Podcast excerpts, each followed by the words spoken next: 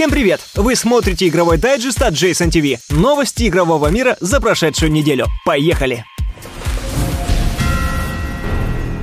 Yet the one constant Спустя 8 месяцев после анонса, изометрическая ролевая игра от Fools Theory под названием Seven the Days Long Gone наконец-то показала свое лицо. Этот проект был вдохновлен оригинальной TIFF и представляет собой трехмерную стелс-ролевуху на движке Unreal Engine 4. История главного героя начинается в мире, который разработчики описывают как запредельно постапокалиптический, где жизнь зародилась заново и цивилизация только начинает развиваться. Любое действие, сделанное главным героем, значительно повлияет на дальнейшие события.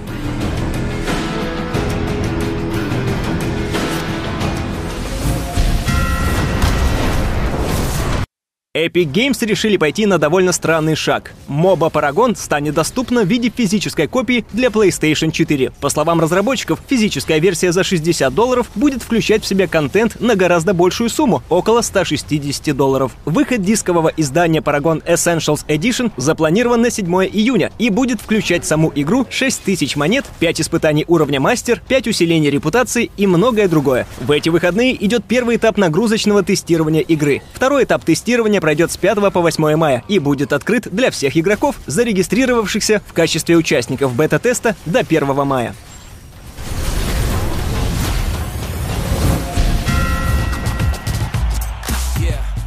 На этой неделе Rocket League получила обновление Dunk House. Свежая DLC включает в себя новый баскетбольный режим и кое-какие аксессуары для автомобилей. В частности, фанатов баскетбола порадуют флаги 30 команд NBA. Поклонники Ведьмака обрадуются антенне в виде медальона из этой вселенной. Найдутся и предметы и для ностальгирующих по Worms. Это не первый раз, когда Rocket League ударяется в другие виды командного спорта. В прошлом году в рамках зимнего сезона в игре появился режим Snow Day, превращающий ее в подобие хоккея со всеми вытекающими последствиями последствиями, новой физикой, новым антуражем и соответствующими аксессуарами.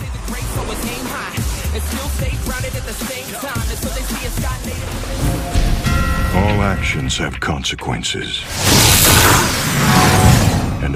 Банжи готовит новый патч для Destiny, который внесет некоторые рисковые поправки в игру. Описания заплатки нет. Указано лишь, что будут подкорректированы некоторые виды брони, квесты и награды. Ничего серьезного. Однако есть и один пункт, который заставляет насторожиться. Будут внесены изменения в систему ближнего боя. По словам разработчиков, они планируют изменить систему так, чтобы если визуально атака была успешной, урон от нее проходил в противника вне зависимости от качества связи. Эти корректировки будут вноситься постепенно, в течение недели недели, а Банжи будет тщательно контролировать процесс, чтобы не допустить сбоев.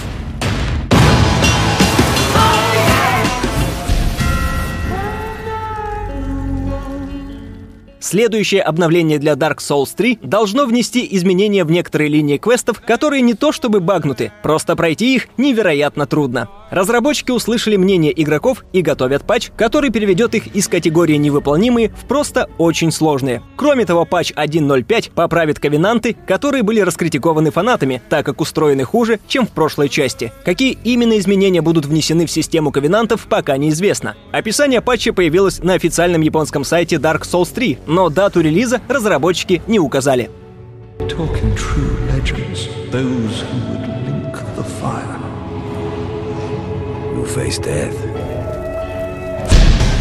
На сегодня это все новости. Подписывайтесь на канал и следите за обновлениями. Пока!